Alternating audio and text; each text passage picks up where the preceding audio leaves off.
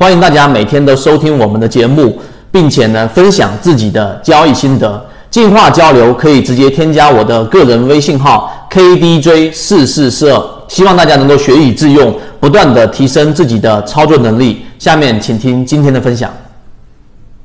好，今天我们用三分钟给各位去讲一讲反形态理论。反形态理论这一个关键词，实际上对于我们操作来说是最经常遇到的。为什么？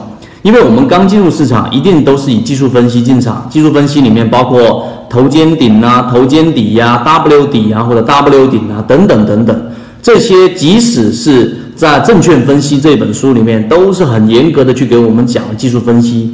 其实技术分析我们在前面完整版的视频有讲过，它是一个非常有效的，尤其是作为我们普通散户来说非常有效的一个一个方式。为什么？因为技术分析的根基，实际上它就是人性。例如说，人性喜欢推崇去走趋势的，谁都有这一种随大流的这一种啊倾向。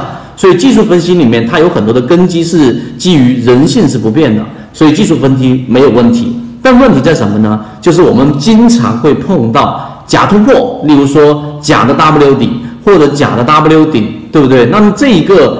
呃，假形态，我们到底怎么样去给它避免掉或者规避掉呢？今天我们就给出大家方法。首先，第一个，我们很明确的告诉给所有人，你要想避免假的这一种形态，假反形态理论啊，假的形态对于你的这一种损失造成的话呢，首先第一个，绝对绝对的就是要设置好你的止损啊，也就是说我离场。其实说止损呢，也不完全对。例如说，当一个个股它形成了一个 W 底，对不对？W 底它既然要形成一个向上走的一个突破的走势的话呢，我们的建议就是你必须要在 W 底的那一个你画一个颈线的那个位置，在那个价格上你设置好一个其实是几乎是平本出来的位置，然后呢，在这个位置设好一个啊出仓的或者说止损的一个价格。举个例子是十块钱。那么，当股价跌破十块钱，无论什么形态，你通通都要离场。当然，这种突破过程当中的细节是可以去在假假突破的这一个啊筛选过程可以去看得出来。例如说啊，我们看量能是不是足够放大。例如说，当它突破这个十块钱的关键价格的时候，是用我们以前说的方式轻轻的推开，还是一脚踹开，就是由极大的这一种呃挂单，然后大单推上去的。那么如果是后者，那基本上突破是真实的概率会比较大。所以第一点一定要设置好一个非常严格的止损。当这个止损达到了的时候，毫无疑问，你不需要任何的理由，绝对是出来的，没有任何一个理由让你继续拿着。这是第一点。当然这个是比较常规的。第二个，那么怎么样让反形态理论或者说假突破、假假 W 底、假 W 顶，那我怎么样去避免这一种？呃，假的形态对我的损失呢？第二个重要的因素就是你要用资金，用资金主力资金来去做一个筛选。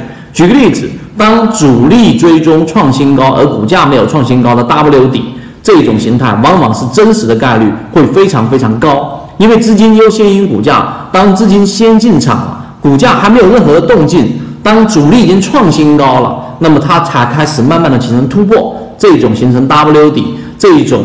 呃，底是非常硬的，这种底是非常真实的，以这种突破是可以去做一定仓位的建仓的。这个是用资金，资金角度里面包含了很多框架，时间关系我们不能完全讲完。除了主力最终创新高以外，还有主力高控盘，股价下跌控盘都在连续性增加，这也是从资金的角度来找到这一个底背离里面的资金支持。例如说，当股价下跌过程当中，这样的个股出现了一个。我们说的一个底背离，这个底背离也可以用来做反形态的一个呃一个甄别。